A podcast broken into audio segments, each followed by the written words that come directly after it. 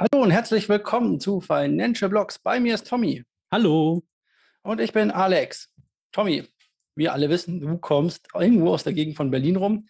Das bedeutet, du hast immer die neuesten Trends des Sommers oder sonstige Trends immer als erster, weil die Berliner rühmen sich ja, sie sind der Nabel der Welt und haben deswegen immer alle Trends. Also quasi der Hamburger wurde weder in Hamburg erfunden, noch ist er der Beste irgendwie in New York oder sowas, sondern die kommen immer alle aus Berlin. Ja, ja. müsst ihr schon mal wissen, das ist schon mal das Wichtigste.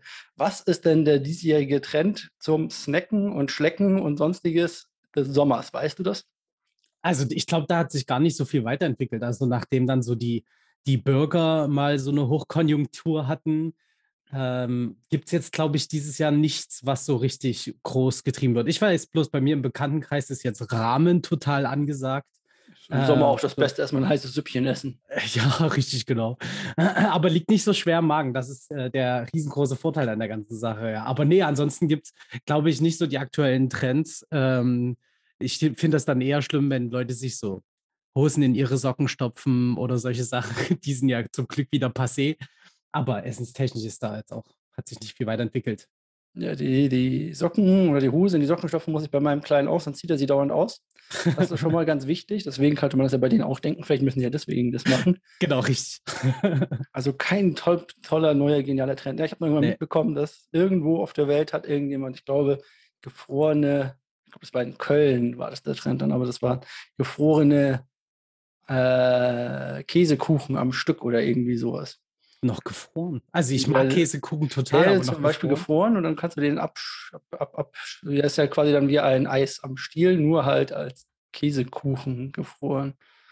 Ja, so habe ich auch geguckt. Und äh, die hm. Stücke haben irgendwie über 6 Euro gekostet. Da habe ich dann auch gesagt, ne, das ist es mir sicherlich nicht wert. Ah, na, klingt auch nicht so, als würde ich da jetzt gleich zugreifen wollen.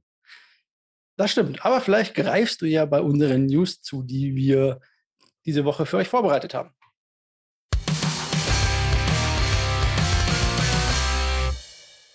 Konntet ihr eure Börsen vielleicht diese Woche nicht erreichen oder die letzten Tage nicht erreichen, dann könnte das an einer Störung bei Cloudflare liegen.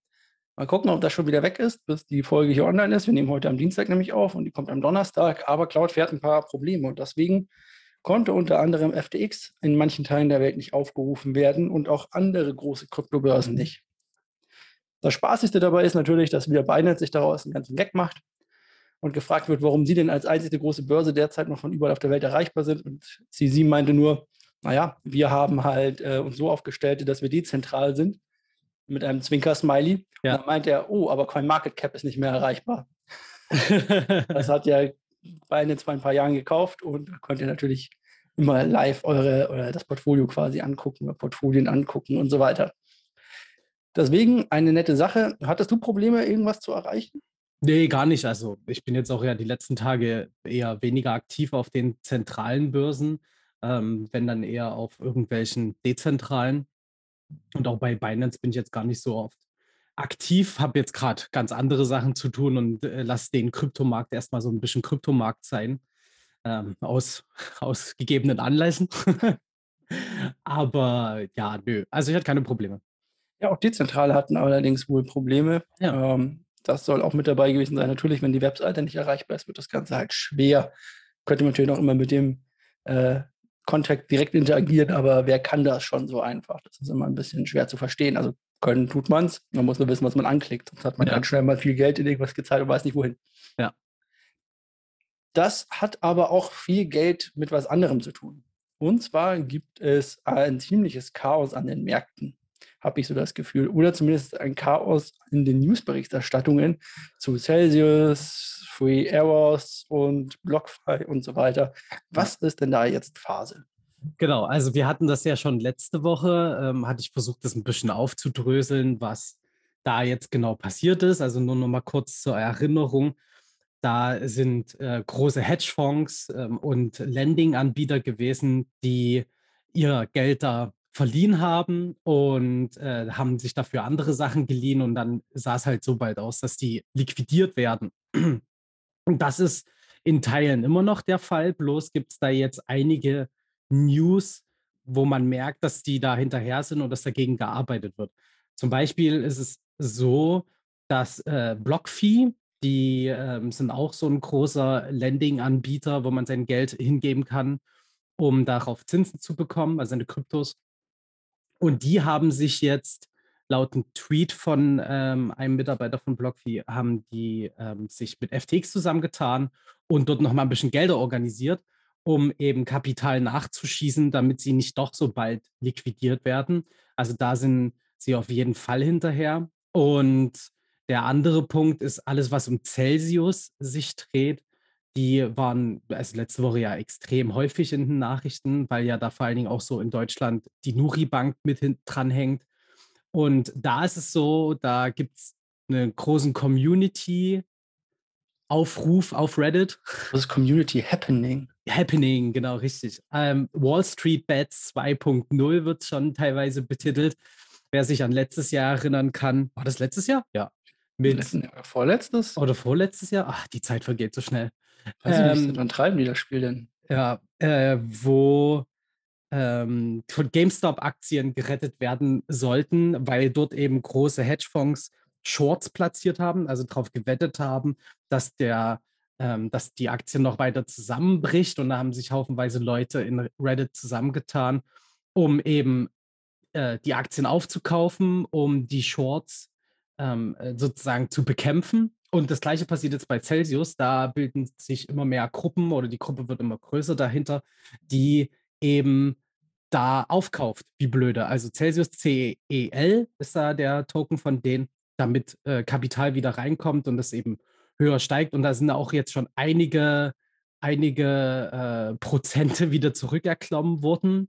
Ähm, und ja, man merkt, das bringt scheinbar aktuell etwas. Mal gucken, wie lange sich das so hält und ob sie damit wirklich Celsius ähm, am Leben erhalten können.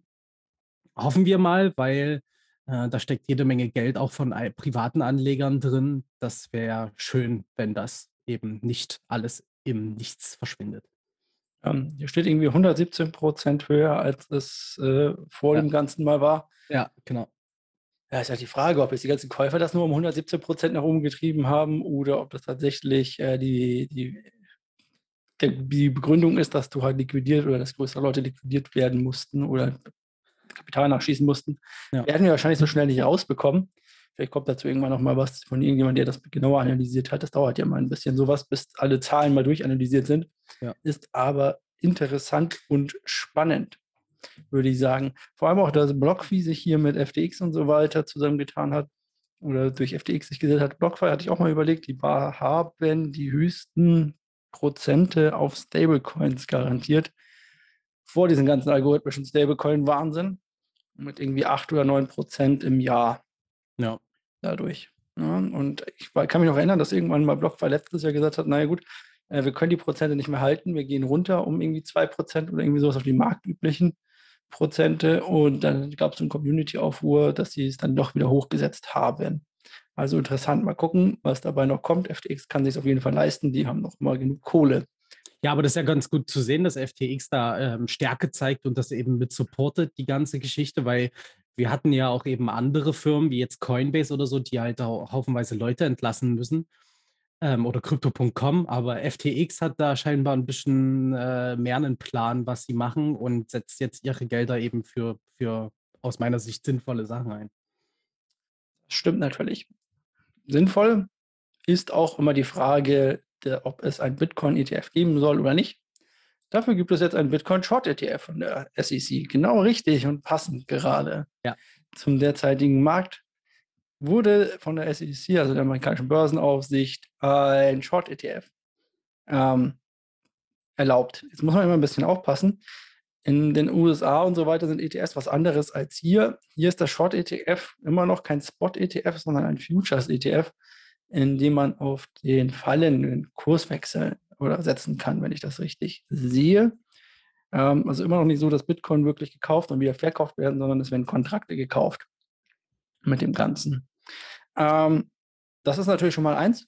Das ist natürlich auch immer gut, so etwas zu haben, damit man auch mal äh, sich absichern kann gegen das Ganze oder gegen die ganze Volatilität. Ich glaube, in Deutschland ist er noch nicht handelbar, wenn ich das Ganze richtig gesehen habe, genauso wie der Futures ETF äh, von Ich weiß gar nicht mehr, von wem der war in den USA. Ist auch egal. Also der ist auf jeden Fall auch nicht handelbar, weil auch hier wieder in Deutschland, muss man aufpassen, ein ETF darf in Deutschland nicht nur ein einziges Asset enthalten. Es müssen immer mindestens ein paar mehr sein und darf es kein ETF sein.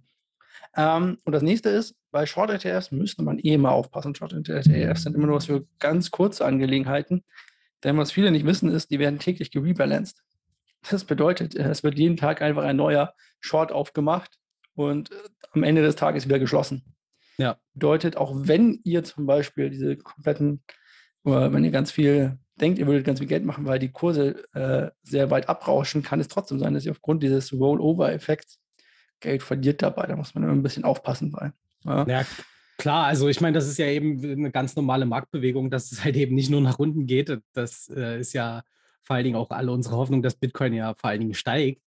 Ähm, und da muss man wirklich echt aufpassen mit solchen Geschichten. Aber es gilt ja eben genauso für die Long-Seite. Also ähm, da eben, aber es ist natürlich halt eben eine gute Möglichkeit, um zu hatchen, wie man das so schön sagt, ähm, sich abzusichern in die andere Richtung. Genau, aber wie gesagt, das ist immer eine Sache mit dem täglichen Rebalancing und dem ja. Rollover-Effekt, dass man ja. da aufpassen muss. Das hat schon vielen Leuten mal den Kopf gekostet, weil sie dachten, na, da habe ich ganz gut Geld gemacht. Was sie aber nicht gesehen haben, ist, dass sie am nächsten Tag ja auf einer unteren Stufe wieder eingestiegen sind, sozusagen. Ja. Mit dem Ganzen. Und natürlich, wenn alles fällt, wird das Kaufen von fallenden Sachen auch immer teurer. das ist natürlich auch so eine Sache.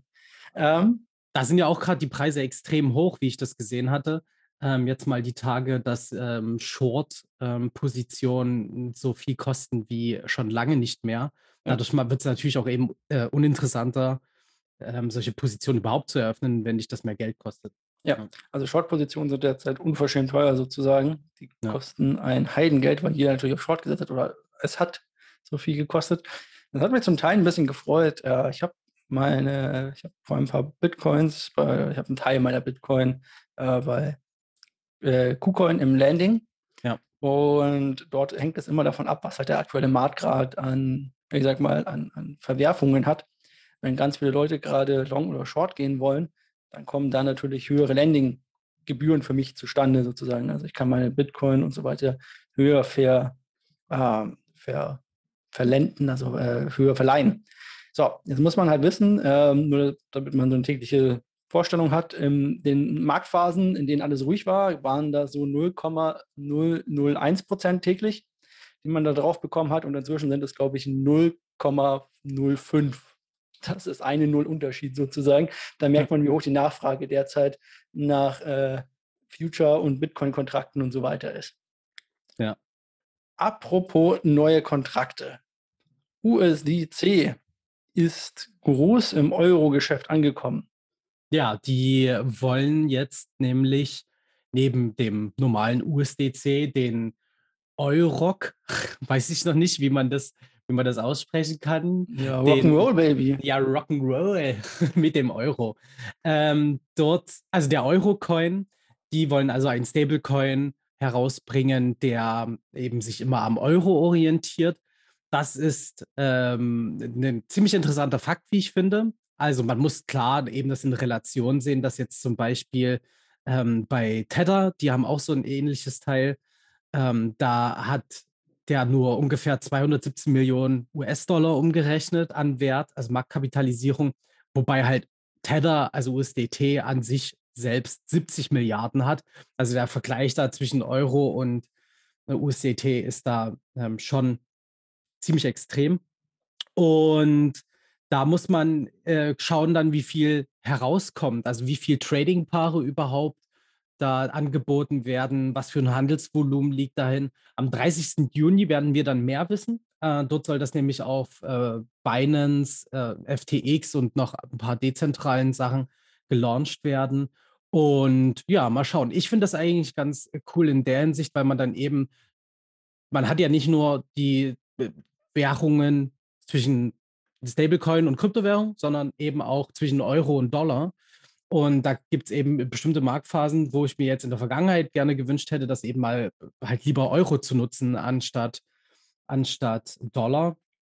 Aber das gibt halt einfach viel mehr Möglichkeiten, dadurch nochmal zu agieren. Finde ich gut und äh, weiter so. Es gibt auch ein paar Möglichkeiten. Zum Beispiel kannst du ja bei der Binance-Kreditkarte ja auch zum Beispiel deine ähm, kannst du ja auch deine, deine Coins hinterlegen, um damit zu zahlen quasi. Ja? Und jetzt hatten wir, oder viele, die das jetzt genutzt haben, schöne Grüße, wenn ihr da Dollar drauf hattet und euch den Euro-Dollar-Kurs angeschaut habt, mhm. habt ihr jetzt mit jedem Kauf von irgendwas, wo ihr den Dollar da drauf hattet, äh, quasi Gewinn gemacht und den müsstet ihr eigentlich versteuern. Ja. Auf den Euro-Dollar-Kurs sozusagen. Ähm, das ist natürlich sehr unschön. Das kann man damit umgehen. Jetzt ist mir auch gekommen, die Österreicher haben ja auch irgendwie so ein komisches neues Ding, dass man äh, von Krypto in Krypto irgendwie auch keine Steuern zahlt oder sowas. Ist natürlich auch interessant an der Art und Weise. Mhm. Ja, also bietet viele Möglichkeiten, wenn das denn kommt und wenn das denn einigermaßen Verbreitung findet. Natürlich nie so viel wie der Dollar, die Dollarpaare, aber zumindest hin und wieder mal ist das sicherlich interessant. Interessant könnte es dann nämlich auch für Twitter werden.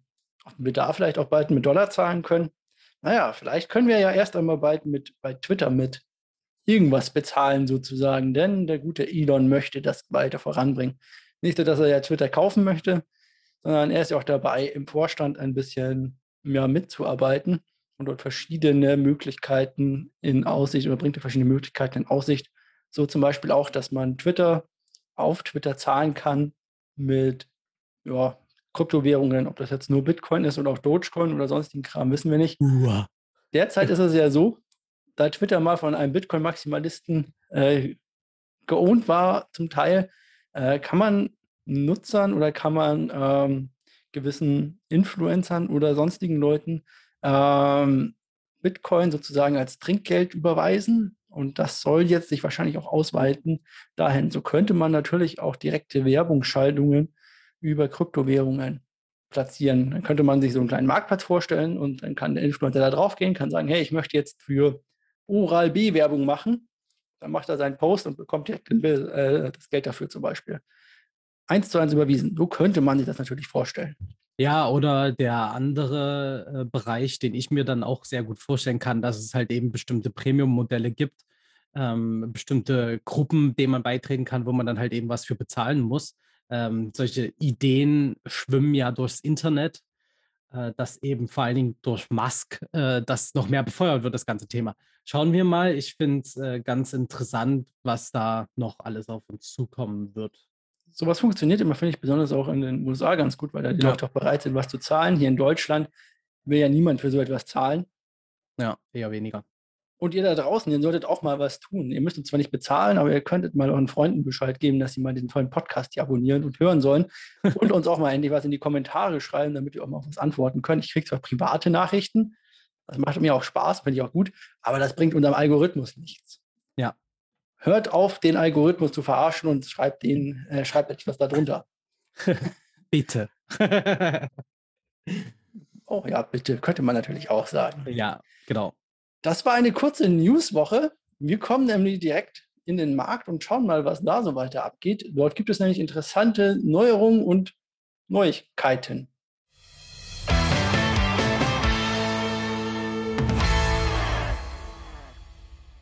Der Markt ist mal wieder etwas ja, volantil.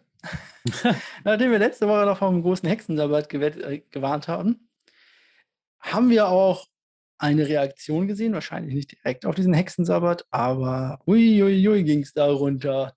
Äh, ich habe noch gesagt, privat bei uns, ich wette darauf, dass irgendjemand versucht, sich die, ganzen, die ganze Liquidität, die in diesem Markt hängt und quasi zum Greifen nah ist, von den ganzen Hedgefonds zu bekommen. Und habe gesagt, na gut, ich setze mal ein paar Short-Positionen auf. Und als hätte ich recht gehabt, ist Bitcoin dann auch ordentlich runtergeknallt, genauso wie alle anderen. Ich glaube, äh, Ethereum war teilweise bei 900 irgendwas. Mhm. Und drunter, glaube ich, ja, 900 irgendwas, ich glaube, drunter wahnsinnig. Wir müssen jetzt nochmal nachgucken.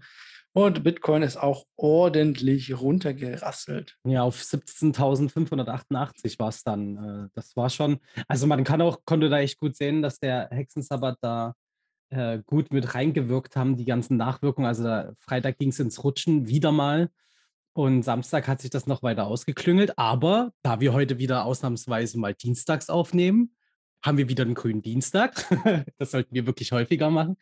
Also heute sieht es ja eigentlich relativ gut aus, oder wie, wie ist da deine Einschätzung? Ja, hat sich wieder berappelt. Also nachdem wir diesen krassen Abverkauf hatten und jeder schon geschrien hat auf Twitter, jetzt geht es runter bis auf 13, 9, 8, 7 und was nicht alle gesagt haben, sind wir jetzt wieder bei 21.000. Ja.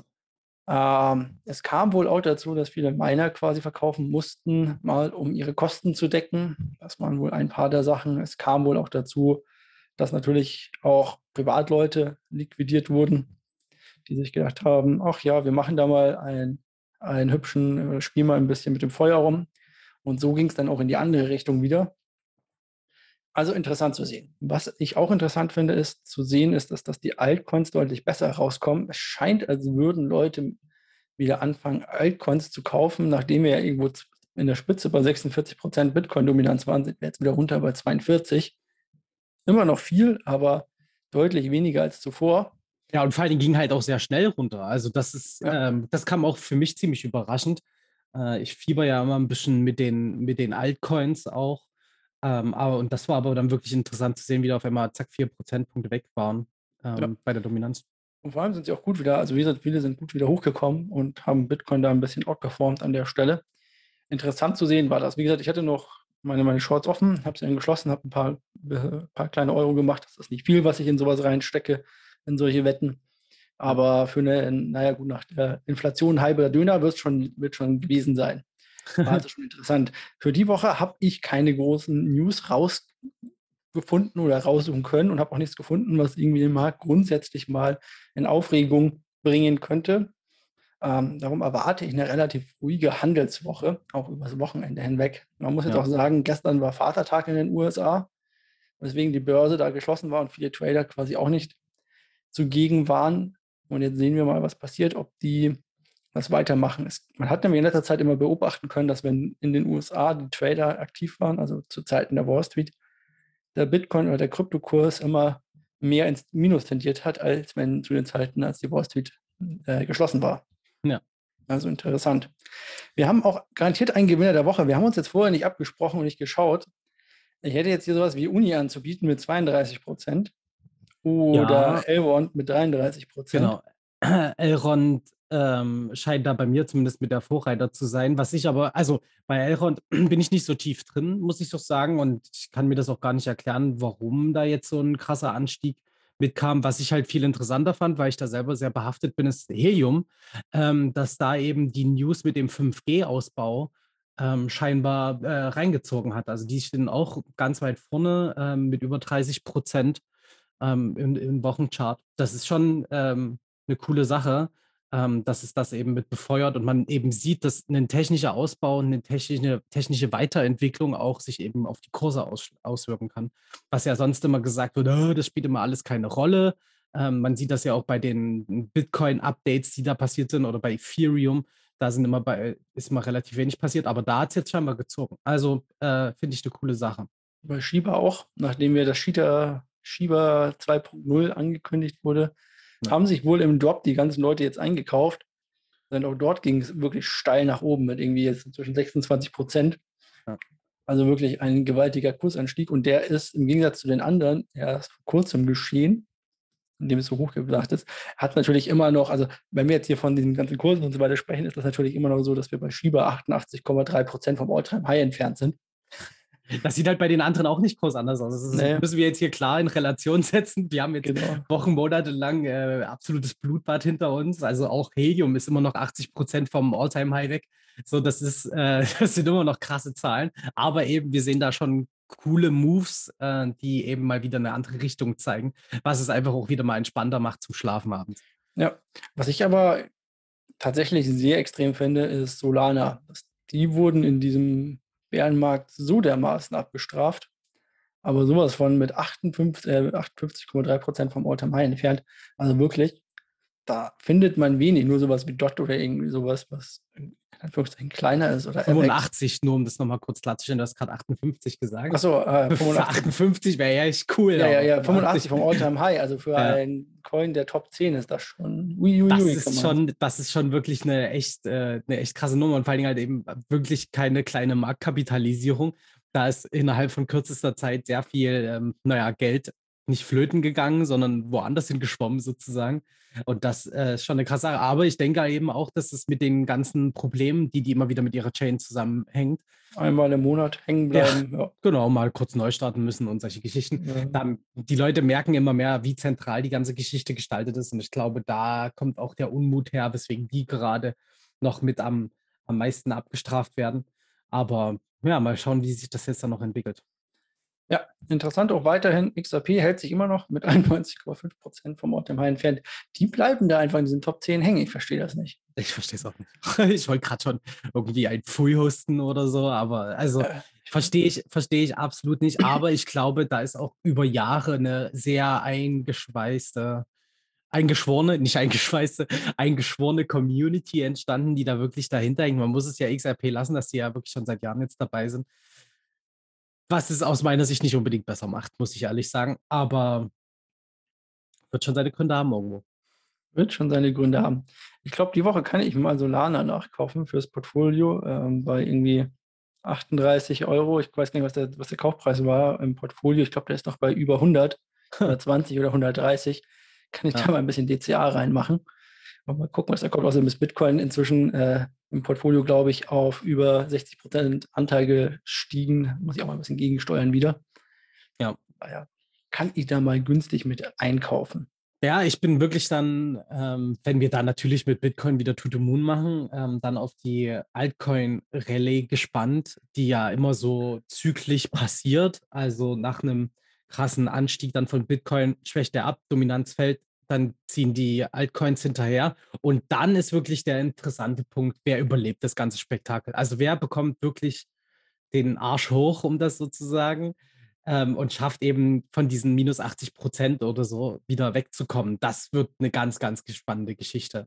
Und vor allem, welche neuen Player kommen dazu? Ja, das sowieso, auf jeden Fall. Welche also neuen Player kommen dazu? Und vor allem, was haben diese neuen Player? Was ist der nächste Hype nach dem Metaverse und dem Laufen? Ja. For your money.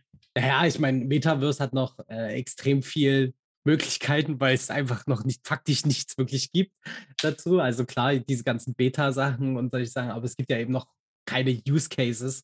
Ähm, Im Gegensatz jetzt zum DeFi-Bereich, der sich jetzt über Jahre weiterentwickelt hat. Aber ich glaube einfach, Metaverse ist so ein krass großes Thema. Das wird auch noch einige Jahre dauern, bis da wirklich mal sich abzeichnet, wer das Rennen macht und wer auf der Strecke liegen bleibt. Ja, so ist das Metaverse. Es bleibt auf der Strecke liegen und andere ziehen an ihm vorbei. Ich bin ja, wie gesagt, gespannt auf den nächsten Hype. Mal schauen, ja. was kommt. Ja, vielleicht irgendwelche äh, Videofilme als NFTs, die dann dreidimensional irgendwo hin projiziert werden oder solche Geschichten. Ähm, wer weiß, wer weiß. Technisch ist es auf jeden Fall viel, viel Möglichkeiten dahinter und das ist das, was mich ein bisschen stört, weil jetzt vor allen Dingen im medizinischen Sektor fangen an, Firmen sich immer weiter breit zu machen mit, mit äh, Blockchains, wo es dann eben um, um Speichern von sensiblen Daten geht, die man dann aber eben dezentral abrufen kann, was eben die, die Angriffsmöglichkeiten für Hacker äh, geringer macht. Da gibt es echt gute Projekte. Und da finde ich halt cool, wenn mal wirklich so Industriezweige mehr reinkommen und da mehr passiert. Ja, ist natürlich interessant, vor allem dann, äh, weil man auch selber darüber bestimmen kann, wer welche Daten wie lange halt haben könnte. Sozusagen. Genau, genau. Braucht mein Optiker, braucht nicht mein Blutbild haben zum Beispiel. Richtig, genau. Man kann, ach, da gibt es Unmengen Möglichkeiten. Da habe ich auch schon äh, Präsentationen von Firmen gesehen, wo die dann auch eben genau mit dem Beispiel, mit Zugriffszeiten und solche Sachen ähm, arbeiten. Ähm, das ist schon, ist schon cool und spannend und ich hoffe, da wird es jetzt in den nächsten Jahren richtig erst losgehen, wenn denn endlich mal sowas wie das Mika-Abkommen oder das in den USA, was da im Senat liegt, endlich mal durch ist und wirkliche Rechtsrahmen vorhanden sind dass dann eben auch die Firmen sich trauen, mehr da mitzumachen. Das wäre schon ganz cool. Ja. Hast du noch irgendwelche letzten Worte, die du uns anvertrauen möchtest? Ähm, naja, äh, folgt uns, hast du ja schon gesagt, dass wir auch kommentieren, also dass ihr da bitte kommentieren sollt. Äh, schreibt uns gerne, befeuert bitte den Algorithmus, damit wir ein bisschen mehr Reichweite bekommen. Das wäre wunderschön. Und ansonsten äh, verabschiede ich mich bis nächste Woche. Ich hoffe, meine Stimme funktioniert dann, wenn ich jetzt ein paar Tage auf dem Festival unterwegs bin. das könnte dann vielleicht nächste Woche ein bisschen schlimmer werden, aber ich versuche mich zusammenzureißen extra für den Podcast, damit meine Stimme immer noch wie geölt klingt. Dann würde ich sagen, hören wir nächste Woche Tommy mit geölter Stimme wieder. Ich verabschiede ja. mich. Bis dann. Bis dann. Ciao.